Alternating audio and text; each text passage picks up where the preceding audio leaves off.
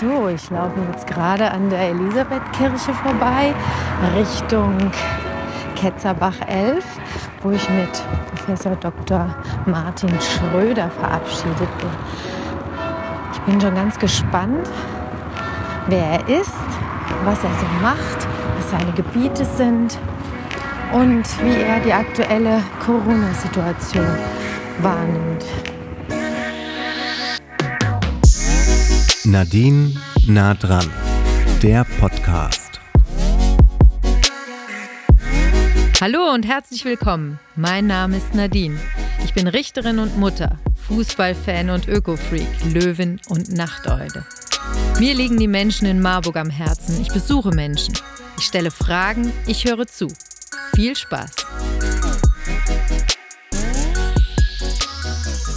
So, jetzt bin ich hier bei Martin im Büro. Ähm, ich gucke hier gerade ähm, aus dem Fenster. Es ist die Herbstsonne ist am Schein. Ich trinke einen schönen Cappuccino. Der arme Martin, der muss Wasser trinken. Gar keine Lust. Hat gerade keine Lust, aber dafür ist ein schönes Pain au Chocolat von Siebenkorn. Das ist doch auch was Feines. Jetzt erzähl du mal von dir. Du bist blutjung, du bist, ja, bist du.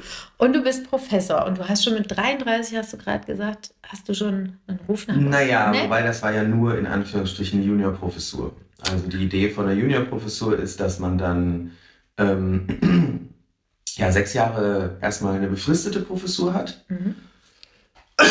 Entschuldigung. Mhm. Äh, und nach diesen sechs Jahren, dann gibt es zwei Arten. Dann gibt es eine mit sozusagen, die heißt dann Tenure-Track. Da wird dann nach sechs Jahren entschieden, ob du auf eine volle Professur berufen werden kannst. Aber die muss es natürlich auch erstmal geben.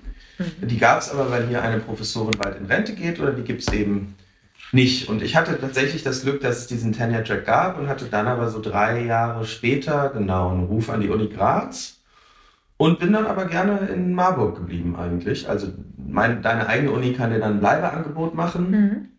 Das war auch völlig in Ordnung und ich war jetzt auch nicht per se heiß darauf, möglichst weit wegzuziehen, sondern es war ja auch alles gut hier. Genau, und seit 2016 habe ich dann hier sozusagen so eine volle, reguläre Mhm. Professur. Und wo kommst du ursprünglich her? Ich komme eigentlich aus dem ganz langweiligen Hannover. Das nenne ich immer die Stadt ohne Namen. Das ist immer so 500 oder, oder die Stadt ohne Eigenschaften. Ist so ein bisschen so 500.000 Leute, die an einem Ort irgendwie aufwachen und dann so sind, so ja gut, äh, jetzt sind wir halt hier, ne? Sehr gut. Marburger lieben Hannover. Wir mögen das viel lieber als Umsteigepunkt als, als Wieso Kassel. Ja, in Ja gut, Kassel. Wir wollen jetzt nicht alle deutschen Städte schlecht machen, aber Nein, ich meine als Kassel-Wilhelmshöhe. Weißt du, in, wenn du nach Berlin willst dann, ähm, und du kommst aus Marburg, dann Ja. gibt es zwei Möglichkeiten. Entweder Ah. du steigst in Kassel-Wilhelmshöhe Okay. um und da ist es echt kalt und Ja. es zieht und es ist furchtbar. Oder halt Hannover und da wollen wir mal alle gerne. Na gut, ich sag mal, wenn man die Stadt gut findet, weil man da wieder wegfahren kann, dann ist natürlich auch eine, sagen wir mal, flache Liebe. Ich kenne Hannover nur vom Umsteigen tatsächlich. kann man noch nicht viel zu sagen. Ja. Und dann bist du zum Studium wohin gegangen? ähm, ja, ich, ich hatte schon immer Lust, so dass man mal ein bisschen rauskommt. Ich war in der 11. Klasse irgendwie, hatte ich so ein, war ich ein Jahr in den USA und dann habe ich direkt nach dem Abi erstmal Zivildienst in Belgien gemacht und dann äh, habe ich aber doch in Osnabrück, also ganz in der Nähe eigentlich, 150 Kilometer von Hannover studiert und hatte dann aber Erasmus in Spanien gemacht und dann war ich noch ein Jahr an der Sciences Po Paris und äh, fand aber schon Köln immer ganz cool. Mich hat meine Freundin mit zum Karneval mitgenommen, meine Verwandtschaft kommt da aus so einem Dorf aus der Gegend irgendwie. Und ähm, ja, dann hatte ich das Glück, 2006 als Doktorand am Max-Planck-Institut für Gesellschaftsforschung in Köln anfangen zu können. Dann Mhm. habe ich drei Jahre meine Doktorarbeit geschrieben, konnte dann noch zwei Jahre als Postdoc bleiben. Äh, das heißt, dann forschst du einfach, probierst aus der Doktorarbeit möglichst viele Fachzeitschriftenartikel zu schreiben. Und ja, dann muss irgendwann, dann war ich auch mal in dieser Situation, ich habe keinen, mein Vertrag läuft aus, was mache ich jetzt? Die Mhm. kennt, glaube ich, jeder Nachwuchswissenschaftler. Und dann hatte ich einerseits ein Stipendium vom Wissenschaftszentrum Berlin und musste damit irgendwas machen. Also ich hatte Geld und benutze dieses Geld ja nicht, um die ganze Zeit in meiner Wohnung rumzusitzen und hatte umgekehrt aus Harvard die Möglichkeit, ein Jahr Gastwissenschaftler zu sein, aber kein Geld. Mhm. So, das heißt, ich hatte das Geld und musste irgendwo hin und ich hatte eine super Uni, für die ich Geld brauchte. Also hat das hat ganz gut gepasst. Ja. Ja, und dann ein Jahr später war ich wieder in der Situation, mein Vertrag läuft aus und was mache ich jetzt mit meinem Leben? Und dann hatte ich in Luxemburg eine Stelle als wissenschaftlicher Mitarbeiter und ähm, da bin ich dann ziemlich schnell, also nach einem halben Jahr, habe ich dann die Juniorprofessur in, hm. in Marburg angenommen. Sonst wäre ich wahrscheinlich in Luxemburg geblieben. Hm. Ja. Ähm, Weil? Naja, einfach, also, weil ich, also, ich habe ja hierhin gewechselt, weil ich die andere Stelle hätte. Ansonsten hätte ich die Stelle in Luxemburg weitergemacht, sozusagen. So, okay. mhm. Ja, verdient man auch erstmal 1000 Euro netto weniger als Junior Prof hier, als als wissenschaftlicher Mitarbeiter in Luxemburg. Aber gut, das ist dann auch nicht so schlimm. Also, ich äh, fand auch Marburg total schön dann am Anfang hier und äh, dachte auch so, ja, hier kann man ja super leben. Und genau, dann bin ich halt eben erstmal nach Marburg gezogen. Mhm. Schön. Ähm, du, äh, worüber hast du eigentlich äh, deine Doktorarbeit geschrieben? Ja, das ist ganz witzig, weil das ein Thema war, das danach gar nicht mehr so viele Leute interessiert hat. Also die Doktorarbeit ist quasi nicht das, womit ich sozusagen so ein bisschen berühmt oder bekannt geworden bin. Mhm. Da ging es einfach nur darum, ähm, stell dir vor, Unternehmen überlegen, ins Ausland zu verlagern, was ja immer wieder passiert. Mhm. Und manche der Unternehmen machen das und manche machen es aber auch nicht. Und die Frage ist, warum entscheiden sich manche um? Und Umfragen zeigen, dass moralische Bedenken eine größere Rolle spielen, als man denkt.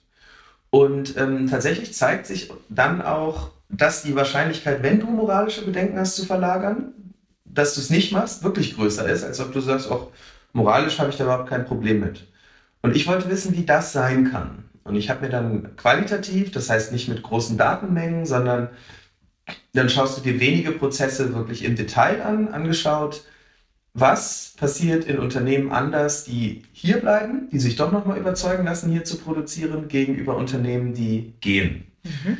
Und das Interessante ist, dabei zeigt sich jetzt nicht, sozusagen, du kannst berechnen, was sinnvoll ist, zu bleiben oder zu gehen.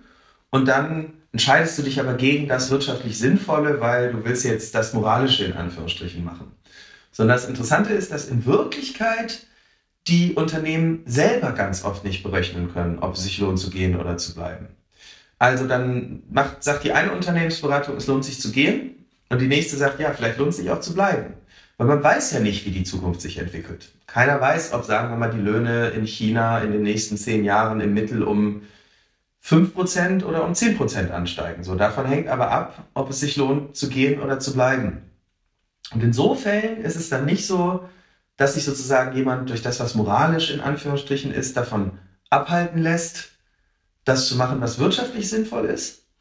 Aber wenn du sowieso nicht berechnen kannst, was wirtschaftlich sinnvoll ist, dann machst du vielleicht eher das, womit du nachts besser schlafen kannst, sozusagen. Mhm. Und das hat sich halt immer wieder in diesen Prozessen gezeigt. Ach, spannend.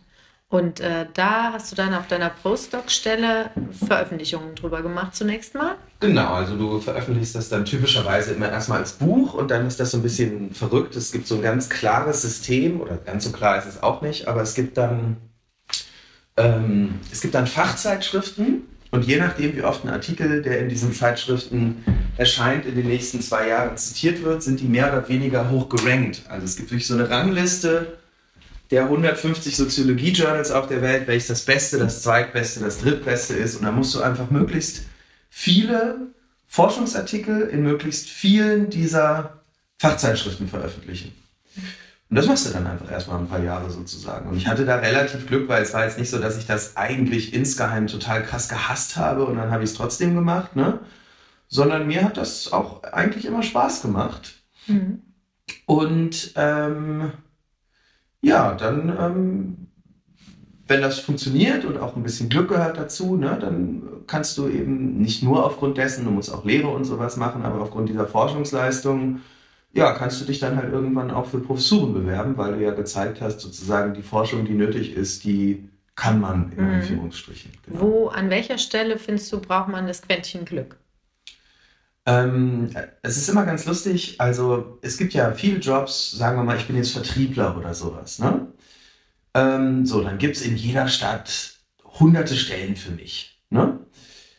In Deutschland ist es aber so, sagen wir mal, es gibt 70 Unis und jede Uni hat ein oder zwei Professuren, die vielleicht auf mich passen könnten.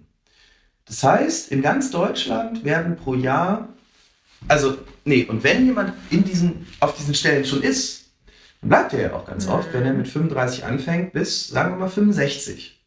Das heißt, von diesen 70 Stellen wird alle 30 Jahre wird eine dieser 70 Stellen mal frei. Das heißt, es gibt so ganz grob gerechnet zwei Stellen pro Jahr, auf die du dich bewerben kannst. Mhm. Stimmt jetzt nicht ganz, dann gibt es mal eine Pensionierungswelle. Oder, aber es ist einfach, es gibt für mich einen Arbeitsmarkt, der aus zwei freien Stellen pro Jahr besteht.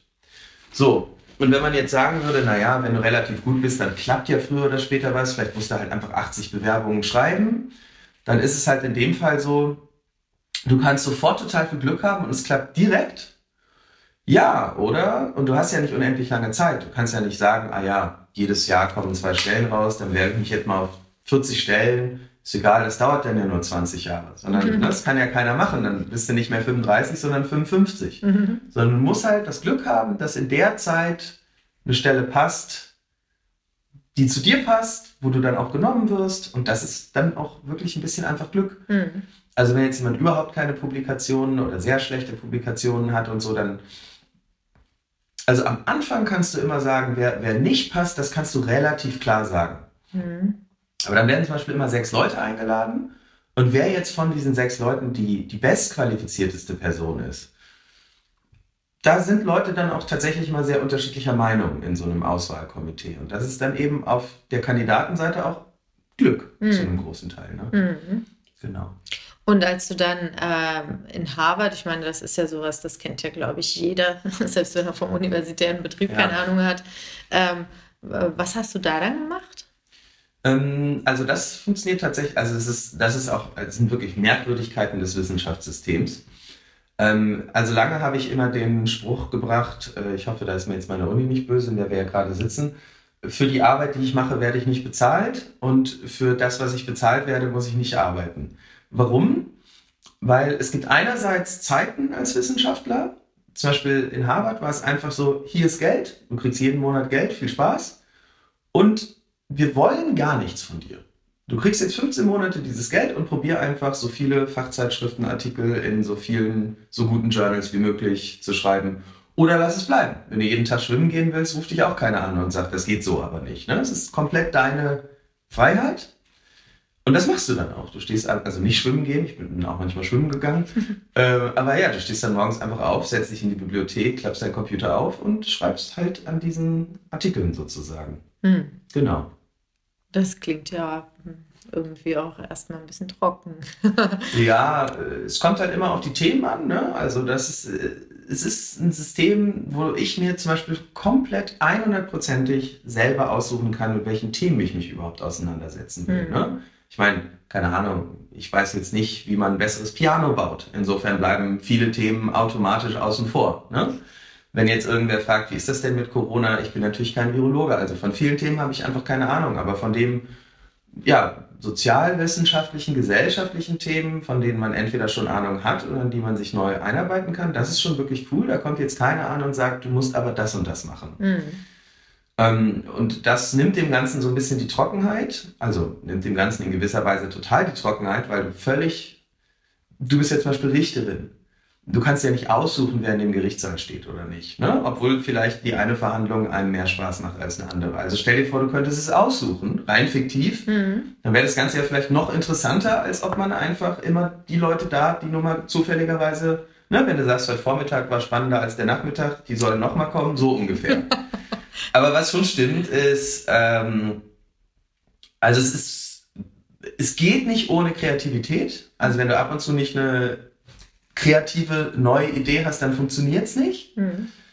Aber 90, 95 Prozent des Jobs sind nicht Kreativität, sondern Handwerk. Also wenn ich einen Text schreibe, dann schreibe ich den ja nicht mal kurz auf, weil ich eine gute Idee hatte, sondern ich schreibe den auf und dann gehe ich da wieder rüber und rüber und rüber, bis ich 25 Mal hintereinander denselben Text gelesen habe. So, und das ist nicht spannend, aber das musst du halt machen. Und der, der Teil ist dann schon trocken sozusagen. Mhm. Ne? Und also, ja, du bohrst halt teilweise auch wirklich äh, dicke Bretter. Ne? Also es ist, es ist eben nicht so, dass man sich hinsetzt und das ist auch der Teil, der mir schwerfällt.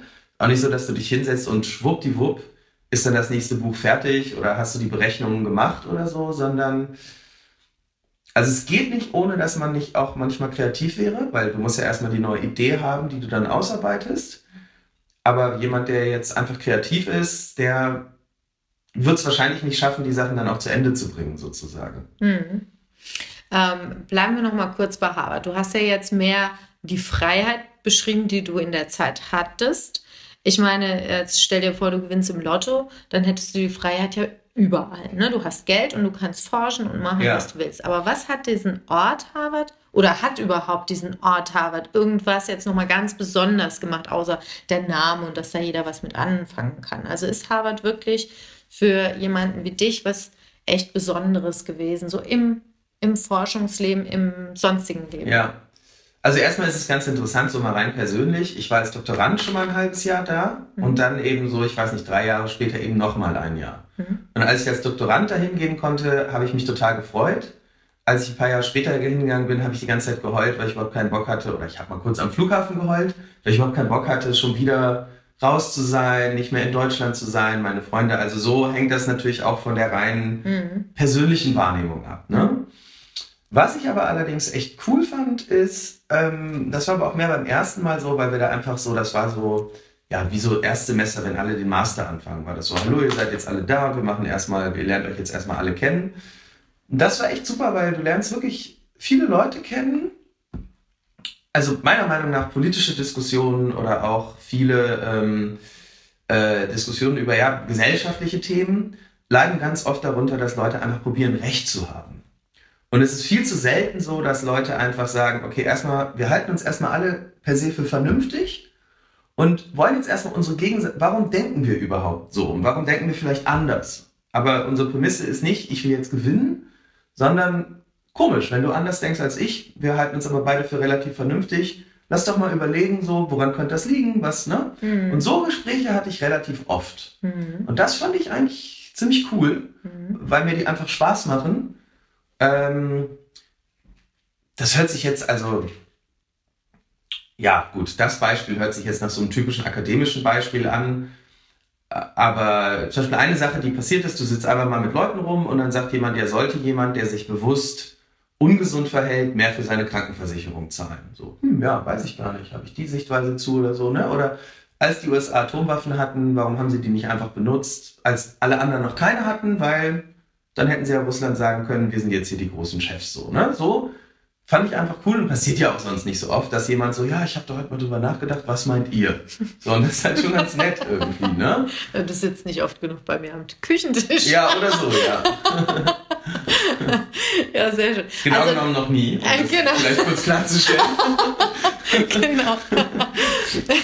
Nicht, dass hier ein falscher Eindruck entsteht. so ist es. Ähm, ja, danke, danke, ja. dass du meine Reputation gerade rettest. Nein, aber ähm, also du beschreibst es jetzt mehr, weniger den Ort, als mehr die Leute, die sich an ja. dem Ort befunden haben. Hat der Ort denn an sich irgendwie so ein Flair? Das heißt, kommst du da hin und denkst dir, oh, jetzt bist du in Harvard, das habe ich, ich spüre es, das sind besondere Vibes irgendwie. Ach, die haben das da schon alles schön gemacht, ne? Boston ist auch eine nette Stadt, Cambridge ist auch so ein süßes kleines Unistädtchen, dann hast du da einfach so einen süßen Campus.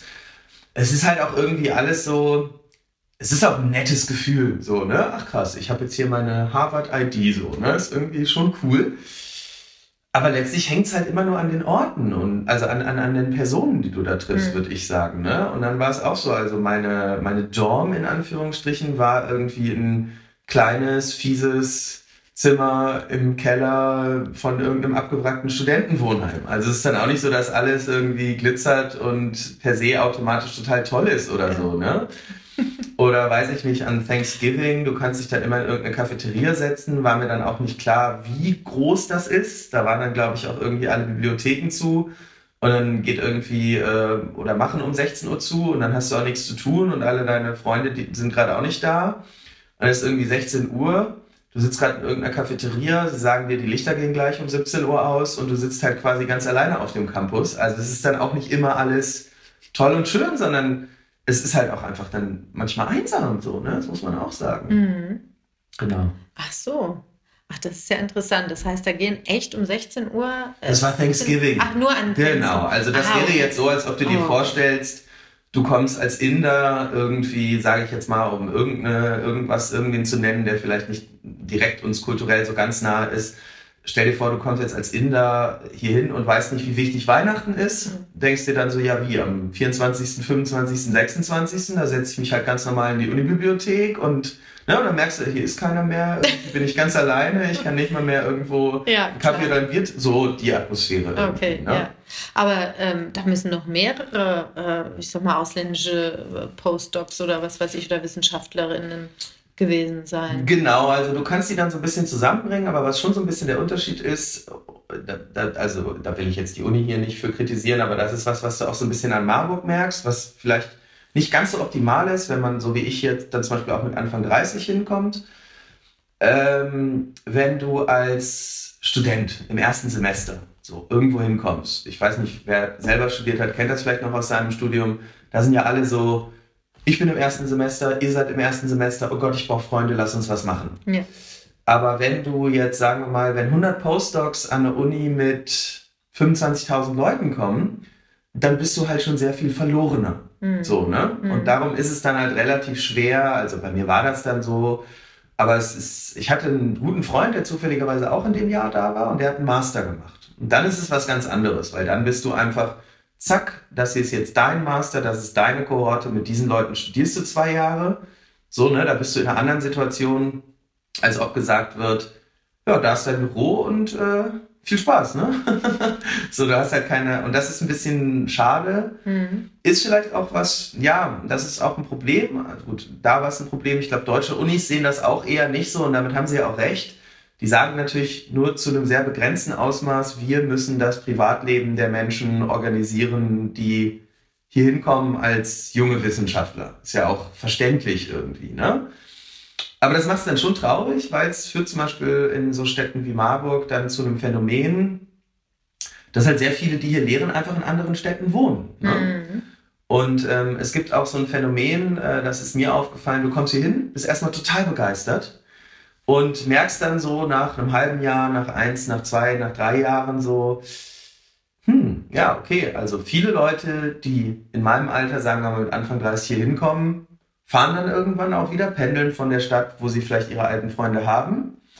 Und ähm, ja, das führt dann dazu, dass man auch selber pendelt. Mhm. Und der nächste, der dann kommt, findet aber sozusagen wieder dasselbe Problem vor, ist auch erstmal so, wo sind denn alle Leute? Merkt dann, ach, die pendeln ja alle und sagt dann, ja, dann pendel ich auch. Mhm. Das heißt, jeder würde sich eigentlich freuen, wenn die Leute da sind, mhm. aber weil alle irgendwann mal anfangen rauszupendeln, findet keiner die anderen Leute mhm. und pendelt dann irgendwann selber.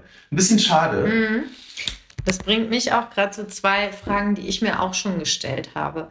Ähm, die eine Frage ist tatsächlich, wie schaffst du es eigentlich, ähm, das Potenzial, was wir hier ähm, an der Uni ja großziehen, ja, ja was wir hier generieren. Wie schaffst du das eigentlich auch in Marburg ähm, nutzbar zu machen, einfach auch für die Stadtgesellschaft? Ja. Ähm, das war, das ist die eine Frage, äh, die ich gerne mit dir äh, besprechen wollte. Und äh, die andere Frage, da kommen wir gleich zu. Was, was ist, was würdest du dazu also sagen? Also, also wie ja würde man das, du sagst ja, das ist, sehen Unis generell nicht als ihr Problem hier in Deutschland. Ist das in den USA anders? Wäre erstmal die erste Frage. Naja, nee, also das, das glaube ich gar nicht mal, sondern in den USA ist ja auch ganz viele kleine, nette Städtchen, mhm. so, College-Städtchen. Und das große Problem, das du dann, glaube ich, auch in diesen Städtchen hast, genauso wie in Marburg ist, nehmen wir mal Hannover, wo ich herkomme. Ne? Das ist eine mhm. Stadt mit 500.000 Einwohnern und eine Uni mit, ich glaube auch so sagen wir mal 30.000 Studenten, ich weiß es gar nicht genau. Ne? Mhm.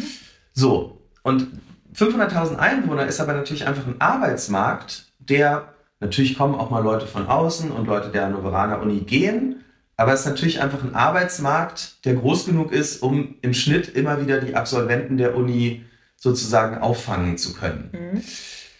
Und da wüsste ich ehrlich gesagt natürlich einfach nicht, wie willst du das machen mit einer Stadt, die 25, also die sagen wir mal 70, 80.000 Einwohner hat aber wo, ich kenne nicht die genaue Zahl, sagen wir mal, wo jedes Jahr 5000 Leute fertig werden. Du hast in der Stadt nicht so einen Arbeitsmarkt, der so viele Leute aufnehmen mhm. könnte. Das heißt, die meisten Leute müssen ja nach ihrem Studium wieder gehen. Und also die Finanzierung der Uni ist ja sozusagen, muss ja nicht allein Marburg bezahlen, das ist ja im Wesentlichen eine Landesfinanzierung. Aber das führt wahrscheinlich dazu, dass man in gewisser Weise nicht viel dagegen tun kann, dass die Leute halt immer wieder gehen, die hier an der Uni anfangen. Ähm, weil es eben, glaube ich, die Arbeitsplätze dann mhm. mit wenigen Ausnahmen auch gar nicht gibt. Ne? Mhm, aber ich denke zum Beispiel auch daran, ähm, wir haben ja schon auch viele, die hier bleiben. Ne? Wenn du mal so ja. durch Marburg läufst und fragst mal, äh, und wo kommst du her? Also, dass man mal hört, ja, ich bin hier geboren, ja. das ist eher selten. Ja. Ne? So, es sind ganz häufig Leute, ähm, die, die einfach hier hängen geblieben sind ja. aufgrund irgendwelcher Umstände. Aber ähm, es ist ja gerade heute so, dass ich mir denke, es gibt so viele ähm, Start-ups, so viele kreative Leute. Mhm. Ne? Und ähm, das wäre doch für so eine Stadt einfach auch total interessant. Ich meine, wir haben das, äh, wir haben die Probleme mit dem Handel, ne? wir haben Leerstände ja. in der Oberstadt ja. und sonst wo. Und da denke ich mir immer, vielleicht äh, muss es da auch mal ein anderes äh, Konzept her, statt immer zu versuchen, da wieder jetzt das nächste Geschäft ja. reinzuholen. So, ne? Ja, ja. Also, also auch absolute Laienmeinung. Ne? Ich bin ja jetzt ja kein mhm. Forscher, der dazu irgendwelche tollen Sachen herausgefunden hat. Aber ähm, ähm, bisher war ja auch immer das Problem an Marburg, dass es so unfassbar schwierig für die Studierenden war, äh, Wohnraum zu bekommen. Und ich weiß nicht, ob das ein bisschen besser geworden ist. Ich, die Studierendenzahlen, die Erstsemester-Einschreibzahlen sind, glaube ich, nicht mehr ganz so hoch, wie mhm. sie mal bisher waren. Ne? Sind schon noch ziemlich Ja, sind schon noch ziemlich hoch.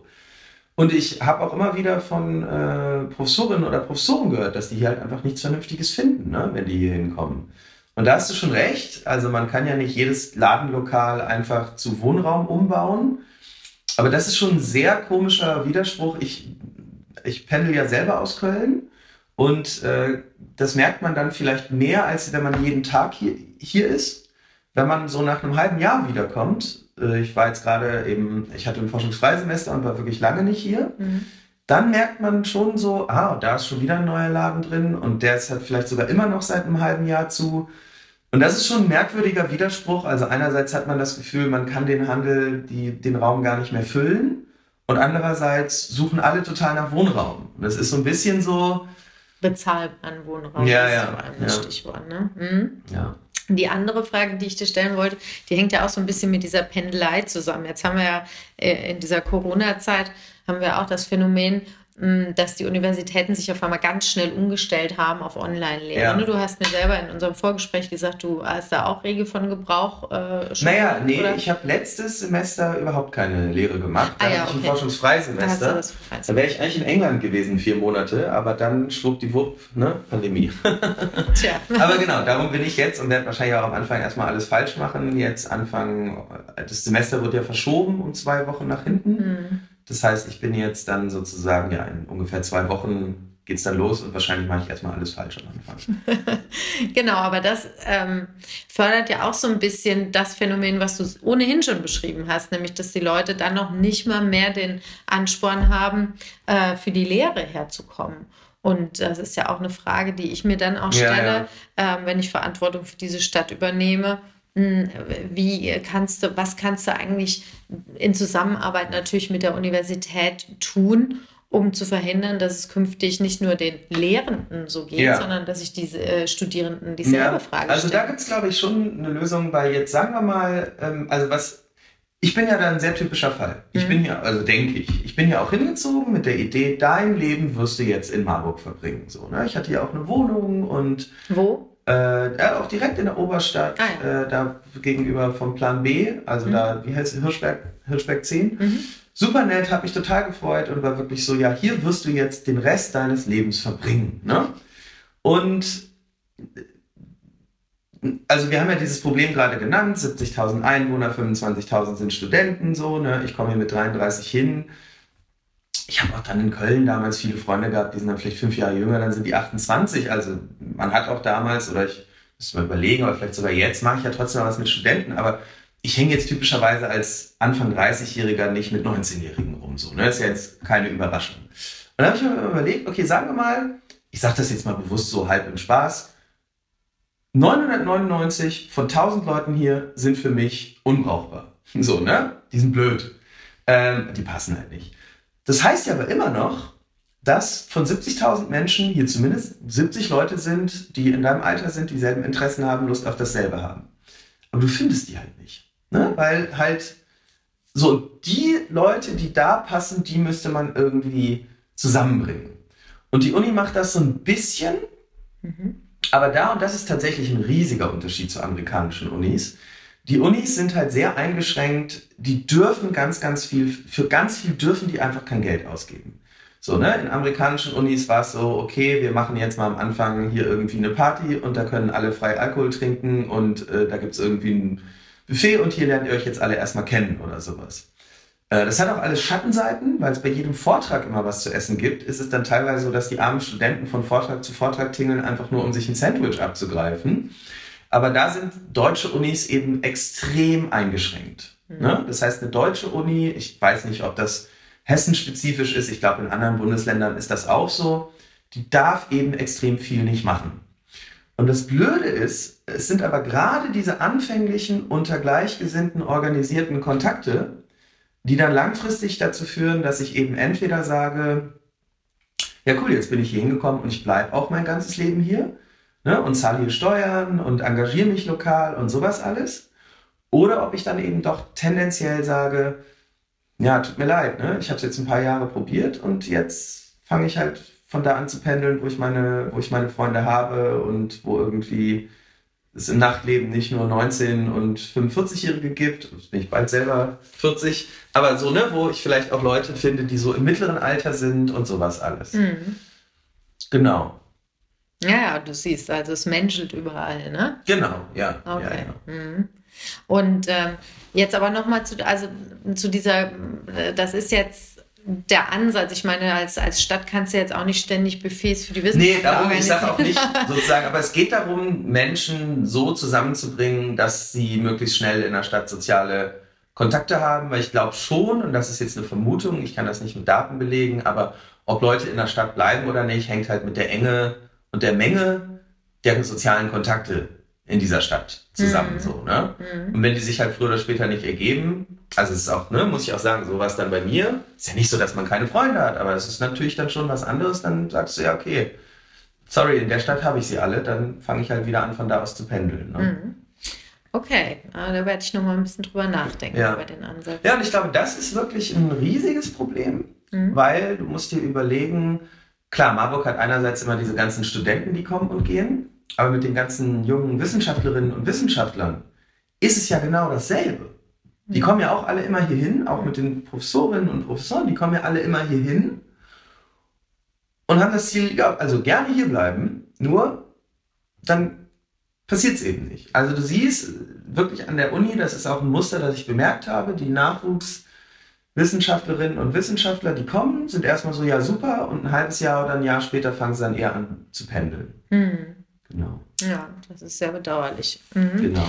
Ähm, aber sag mal, du bist ja gar nicht nur bei der reinen steifen Forschung geblieben, sondern du bist ja dann auch so ein bisschen in die Populärwissenschaften gedriftet. Also da bist du jetzt, da treibst du jetzt schon zum dritten Mal dein Unwesen, ne? Ja, das kann man ja gar nicht so genau abgrenzen. Also ich hatte, ich schreibe jetzt ein drittes Buch sozusagen, mhm. das populärwissenschaftlich ist, aber es gab so verschiedene Themen. Also ich hatte zum Beispiel mal ausgerechnet, wenn du sagst, es gibt Generationen, dann sagst du technisch, man kann das, die Einstellung einer Person mit ihrem Geburtsjahr erklären. Egal wie alt sie gerade ist und egal wann ich sie, wann ich frage, mhm. welche Einstellung sie hat. Und dann müsste man einfach sehen, die Einstellung, die eine Person hat, unterscheidet sich je nach Geburtsjahr. Unabhängig davon, wie alt sie gerade ist. Und das zeigt sich nicht. Und dann kannst du eigentlich sagen, dieses ganze Generation X, Y, Z das stimmt nicht wirklich. Also es gibt keine Generation in dem Sinne, dass nur weil jemand wann anders geboren wurde, er eine andere Einstellung hat als jemand anders, unabhängig davon, wie alt er gerade ist. Also 50-Jährige denken anders als 20-Jährige und im Jahr 2010 denken fast alle anders als im Jahr 1980. Das sind zwei Effekte, die es gibt. Mhm. Aber Generation bedeutet, wenn du 1980 geboren wurdest, dann mhm. denkst du immer anders als jemand, der wann anders geboren wurde. Egal wie alt du gerade bist und egal wie alt ich dich frage. Und das zeigt sich eigentlich komischerweise nicht. Mhm. Genau, das war mal eine Sache, die ich gemacht habe. also meine Aussage ist doch kein Wunder, ich bin ja ein Kind der 80er, die kann ich so gar nicht aufrechterhalten. Hm, wahrscheinlich nicht, ja, genau. Ah, krass. Ja. Also ähm, du machst einen Wandel mit, weil alle Menschen in der Gesellschaft verändern ihre Meinung, du auch. Mhm. Ne? Und du machst wahrscheinlich, ist ja auch immer individuell, aber im Schnitt machen Menschen auch werden tendenziell konservativer mit dem Alter, meinst du ja auch schon. Die Veränderung machst du auch mit. Aber dass man jetzt sagen würde, nur weil jemand irgendwann zu einem bestimmten und nicht zu einem anderen Zeitpunkt geboren wurde, wird er sein Leben lang bestimmte Einstellungen mit sich rumtragen, die ihn von allen anderen in der Gesellschaft, die man anders geboren wurden, unterscheiden. Das äh, stimmt nicht. Mhm. Zumindest nicht, aber nach den Daten so. Aber das ist dann wiederum auch ganz cool an mir, glaube ich, weil ich berechne das dann wirklich mit Daten. Also ich sage dann nicht, ah, ich habe da eine andere Meinung, sondern ich bin dann wirklich so, sage ich, ja, okay, wenn das stimmt, dann müsste sich statistisch der und der Zusammenhang finden, der findet sich aber nicht, also gibt es keine Generation. Also ich kann dann wirklich in Anführungsstrichen berechnen, wer da Recht und Unrecht hat. Und wie hast du diese Daten erhoben?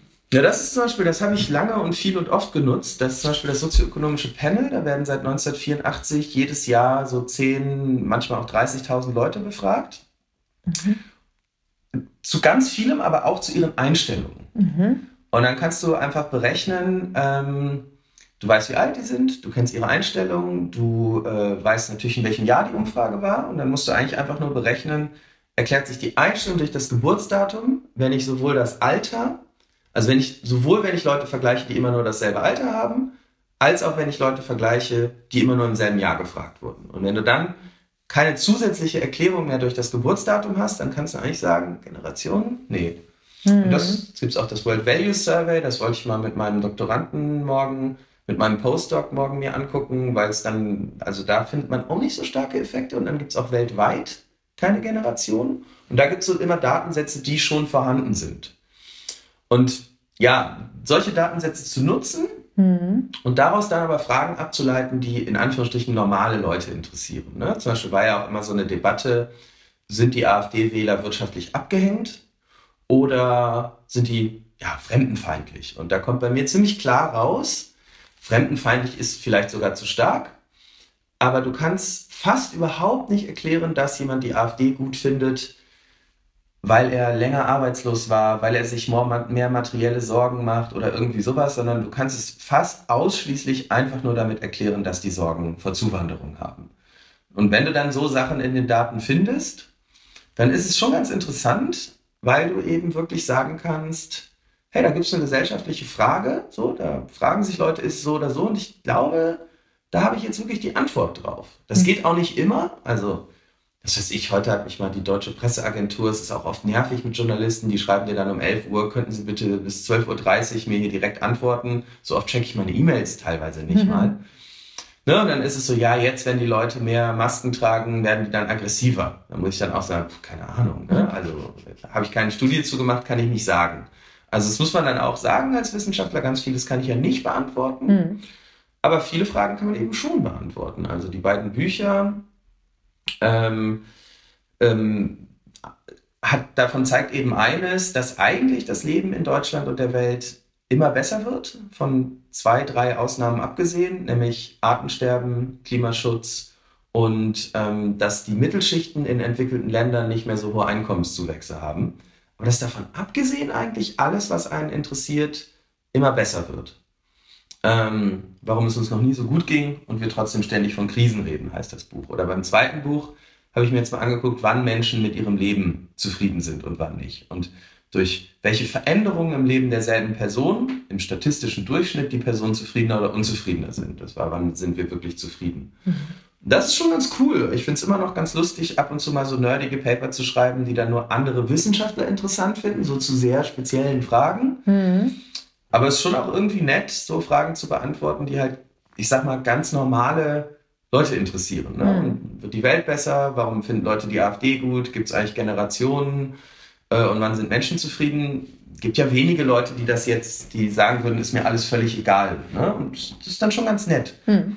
Und das ist auch eine schöne Sache an der Professur, weil ähm, ja, deine Uni und auch sonst jemand kommt ja nicht an und sagt, du musst aber das machen und du darfst aber nicht das machen, sozusagen. Ne? Hm. Du hast halt auch diese Freiheit, dir deine eigenen Themen zu suchen. Hm. Genau. Das heißt, an welchem Buch bist du jetzt gerade? Ja, das ist ein ganz heißes Thema. äh, ja, ja. Und da bin ich mir auch noch nicht so ganz so sicher. Mhm. Aber es ist ganz interessant. Es, also äh, der Arbeitstitel heißt, die Emanzipation ist jetzt fertig. Und da würde man ja erstmal denken, spinnt der Typ jetzt völlig. Es gibt aber. Also ich sag mal so, wenn ich gewählt bin. Dann. Ja, dann, äh, zumindest in Marburg.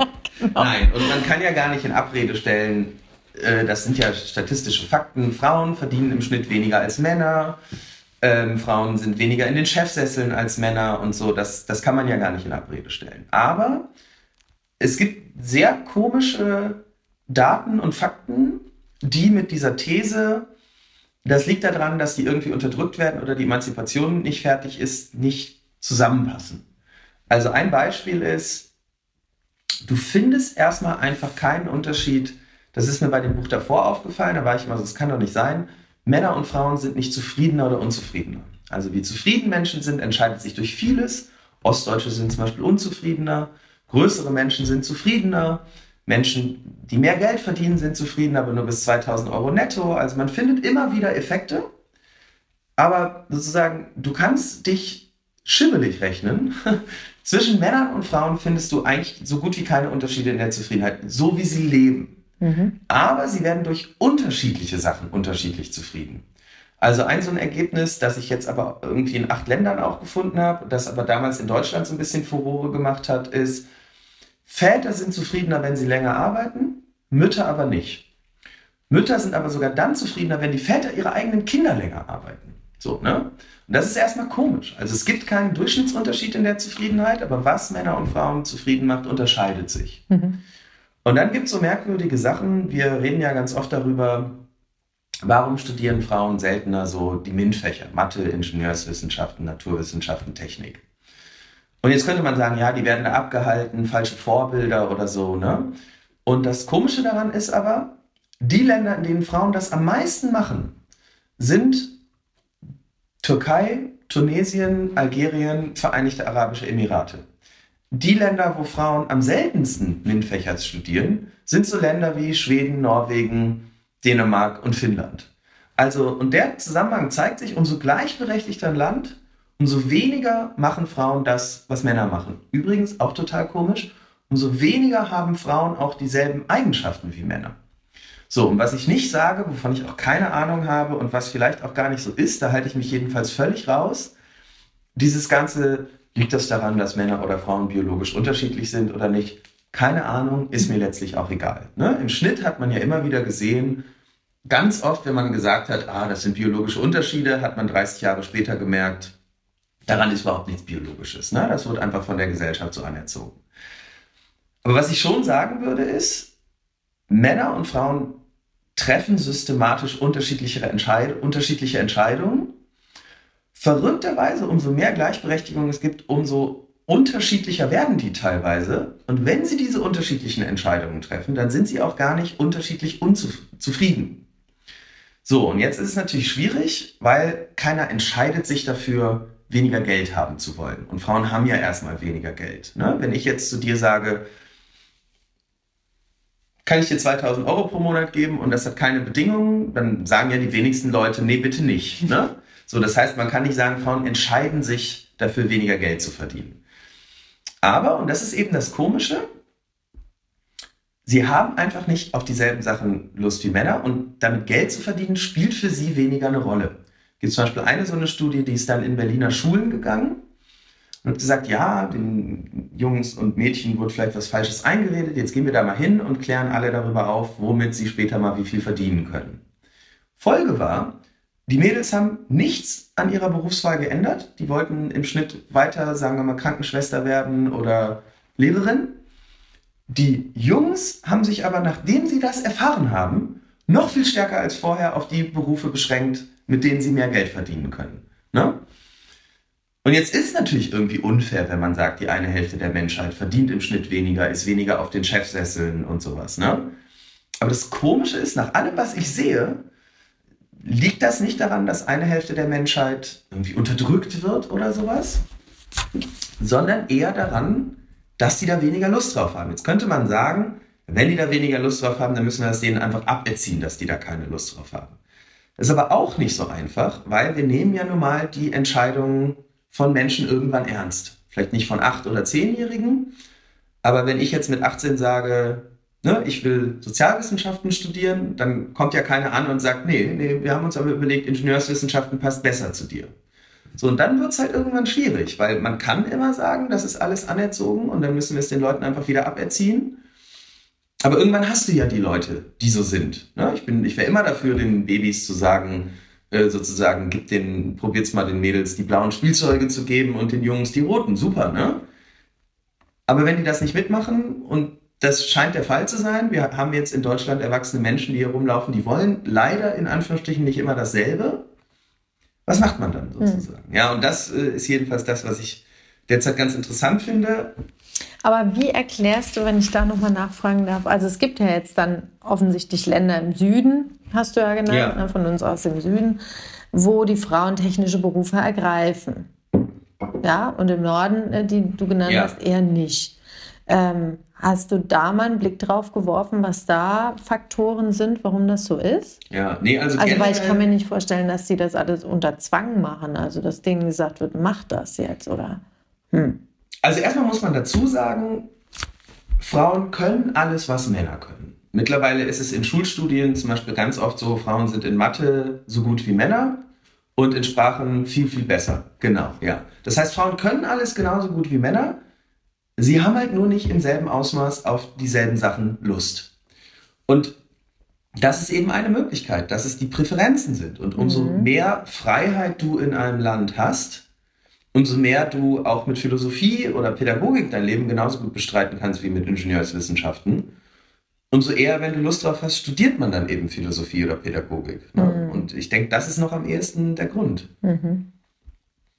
mhm. Also du meinst, dass die wirtschaftlichen Gründe äh, da in den Ländern des Südens. Äh also das ist halt auch jedenfalls das, was man in der Literatur immer wieder hört. Ja, hm. ne? Wenn du sozusagen ähm, irgendwas machen musst, um deinen Lebensunterhalt zu bestreiten, dann machst du halt, was nötig ist, um deinen Lebensunterhalt zu bestreiten. Aber wenn du in einem Land lebst, das ja so oder so einen relativ hohen Wohlstand hat, dann hat für dich diese Frage, wie kann ich denn mein Abendessen bezahlen, weniger Bewandtnis, weil das kannst du quasi so oder so. Und dann kannst du eben eher deinen Neigungen nachgehen. Hm, das ist ja spannend, vor allen Dingen vor dem Hintergrund, weil ja immer das bedingungslose Grundeinkommen äh, diskutiert wird. Ja. Weil das ja nochmal mehr wirtschaftlichen Druck von der ganzen Berufswahl nehmen würde. Eigentlich schon, ja. Und äh, das ja fast dann ein Faktor sein könnte, der in die sozialen Berufe, also der die sozialen Berufe, die jetzt etwas unterbesetzt ja. sind, eigentlich stärken könnte. Ja, und also man muss auch ganz vorsichtig sein, wenn man jetzt zum Beispiel sagt, Frauen, die Frauen machen ja meistens die viel nützlichen Berufe, ja. Also und das merkt man auch, wenn du Frauen, wenn du Umfragen unter Frauen machst, dann sagen die viel mehr als Männer, ich will einen sozial sinnvollen Beruf machen, ich will das Gefühl haben, äh, der Gesellschaft was zurückzugeben. Ein ganz wichtiger Faktor ist auch Frauen geben es als wichtiger an, mit anderen Menschen zusammenarbeiten zu wollen als, als Männer. Und jetzt spricht ja gar nichts dagegen, dann zu sagen, na, dann besteuert doch den Investmentbanker mehr, damit die Krankenschwester, die im öffentlichen Dienst arbeitet, der auch mit öffentlichem Geld, mit Steuergeld bezahlt wird, eine ordentliche Lohnsteigerung bekommen kann. Da spricht gar nichts gegen. Ganz im Gegenteil. Super Idee. Ne? Also zahlt Frauen in diesen ganzen sozialen Berufen mehr Geld und besteuert dafür gerne die extremen Gutverdiener, das sind nämlich meistens Männer. Mhm. Super, also fände ich ein super Plan, ne? Mhm. Genau, und dann gibt es aber natürlich noch sowas wie ähm, Grundeinkommen, wo man auch sagen könnte, ja, also klar, wenn die Leute einmal dieses Grundeinkommen haben, dann ist ihnen danach gar nicht mehr so wichtig, in Anführungsstrichen, ähm, wie viel noch zusätzlich draufkommt, weil sie haben ja eh schon sozusagen einen Mindest, Mindestlohn oder ein bisschen darunter noch. Wäre eine Möglichkeit. Bei diesem Grundeinkommen, ich bin mir da immer nicht so sicher, weil, also ich sehe da zwei Probleme. Erstmal, Hartz IV, keiner, der Hartz IV bekommt, lebt in Saus und Braus. Das ist total klar. Aber sagen wir mal, du bekommst deine Wohnung oder deine WG für 350 Euro bezahlt, plus du bekommst halt noch, was ist es derzeit? Ich glaube 400 Euro so ungefähr der Satz. Ne? Dann bist du ja schon bei 700, 800 Euro, die du pro Monat durch Hartz IV bekommst. Das heißt, das, was realistisch ein Grundeinkommen wäre, was vielleicht so bei 800, bei 1000 Euro wäre, ist eh schon nicht ganz, aber ungefähr, es wird, es, du hättest damit nicht viel mehr als Hartz IV. Das heißt, materiell gesehen wird es jetzt eh nicht viel besser gehen als einem Hartz IV-Empfänger. So, und wenn du dann aber anfängst zu arbeiten, dann ist ja das Problem, diese 1000 Euro müssen ja irgendwo herkommen. Und ich weiß nicht, ob ich es noch ganz zusammenbekomme, aber sagen wir mal, vorher du verdienst 3000 Euro brutto und behältst davon 2000 Euro netto übrig. Stell dir eine Wirtschaft vor, wo alle Menschen 3000 Euro brutto verdienen und 2000 Euro netto übrig behalten. So, wenn du jetzt dieselbe Wirtschaft hättest und jeder kriegt aber schon 1000 Euro Grundeinkommen, dann musst du ihm ja, damit, du, damit die Person weiter bei 2000 Euro netto ist, von dem restlichen Geld, das er dazu bekommt, viel mehr wegnehmen. Also du musst ihm ja 50 Prozent wegnehmen, damit er beim Grundeinkommen von 1000 Euro bei insgesamt nur 2000 Euro ist. Und äh, das ist jedenfalls immer das, was ich gehört habe, dass bei Grundeinkommen die Grenzsteuersätze, um dieses ganze Geld für die Leute zu bezahlen, so hoch wären. Das kann man jetzt sogar wieder als Vorteil sehen. Ich würde es erstmal als Nachteil sehen, aber dass die Leute sagen, ah, von jedem zusätzlichen Euro, den ich über das Grundeinkommen verdiene, wird mir so viel weggenommen, dass sich dann irgendwann auch gar nicht mehr so richtig lohnt, noch so richtig viel über dem Grundeinkommen zu arbeiten. Aber ich muss auch sagen, ich bin da kein Grundeinkommensexperte, mhm. ich habe da keine super starke Meinung das zu. Das schoss so. mir auch, ich bin da auch kein, also ich bin da auch nicht so tief. Wir haben, wir haben bei unseren äh, Landesgrünen einen oder einen von unseren Bundestagsabgeordneten, den wir, äh, der hier aus Hessen kommt, der sich da sehr intensiv mit beschäftigt. Ich bin da auch keine Fachfrau. Ja. Mir schoss das eben nur durch den Kopf. Was ich dazu immer höre, ist, dass da der ähm, dass das immer so ein, so ein rein wirtschaftlicher Gedanke ist, ne? dass die Leute alle das so monetär sehen, ja. dass das aber völlig außer Acht lässt, dass die Arbeit einfach auch ganz viel mit deiner Persönlichkeit zu tun hat ja. und auch mit deiner, mit deiner Selbstachtung und gesellschaftlichen Achtung und dass das eigentlich der viel größere Motivator ist, irgendwelche Berufe ja. auszuüben und das ja auch der höchste, also der mm, größte Grund für die ähm, für die Abgehängtheit, für die innere auch ähm, ist, wenn die Leute keine Arbeitsstelle finden. Ne? Weil, ja. weil es einfach so gesellschaftlich so Ja, also das ist ganz interessant. Das zeigt sich in dieser Glücksforschung. Das ist so einer der stabilsten Effekte. Und da muss man immer aufpassen, dass man Korrelation, also Zusammenhang, nicht mit Kausalität, also das eine führt zum anderen verwechselt. Mhm. Aber der stärkste, also neben Gesundheit und genug zu schlafen, ist der stärkste Zusammenhang zwischen Lebenszufriedenheit und äh, ja, zwischen, äh, zu Lebenszufriedenheit, Vollzeit zu arbeiten. Also oder Teilzeit. Aber wenn Menschen nicht arbeiten, sind sie viel, viel unzufriedener, als wenn sie es tun. Und sowohl die Gruppe derer, die nicht arbeiten, ist unzufriedener als diejenigen, die arbeiten. Aber auch wenn dieselbe Person arbeitslos wird, ist sie viel, viel unzufriedener als vorher. Und das kannst du nur zu einem kleinen Teil durch das verlorene Geld erklären. Mhm. So, und das ist jetzt vielleicht nicht unbedingt das, was man, wenn man, weiß ich nicht, morgens um sechs aufsteht und irgendwie äh, bei Regen äh, irgendwie die Bahn nimmt, während es noch dunkel ist. Ne? Das, das ist nicht das, was man sich denkt. Aber sozusagen gar nicht. Es gibt quasi im Schnitt gibt es keinen sichereren Weg, äh, unglücklich zu werden, als gar nicht zu arbeiten. Jetzt muss man aber natürlich sagen, damit meine ich jetzt arbeitslos. Ne? Das heißt jetzt nicht, dass jede Hausfrau oder dass jeder Hausmann oder so äh, unzufrieden ist. Es ist einfach, aber im Mittel gibt es nichts, was stärker mit Zufriedenheit einhergeht, als Vollzeit oder zumindest Teilzeit zu arbeiten. Ja. Außer als Mutter. Das zeigt sich eben auch in, in den Daten. Ist das so? Ja, also wie gesagt, Väter sind umso zufriedener, umso länger sie arbeiten. Mütter einfach null Zusammenhang. Also werden auch nicht unglücklicher, wenn sie länger arbeiten, aber es gibt einfach statistisch gesehen, wenn eine Frau, die Kinder hat, länger oder kürzer arbeitet, tut sich an ihrer Zufriedenheit rein gar nichts. Und Männer, Väter haben einen extremen Zuwachs ihrer Zufriedenheit, umso länger sie arbeiten. Ja, ist ein bisschen komisch, ne? das ist wirklich witzig. Ich danke dir, lieber Martin. Ja, gerne. Hat viel Spaß gemacht. Mir auch. Super. Ich hoffe, euch hat diese Folge gefallen und ich freue mich über euer Feedback. Abonniert diesen Podcast und empfehlt ihn Freundinnen, Verwandten und Nachbarinnen. Bis zum nächsten Mal. Eure Nadine.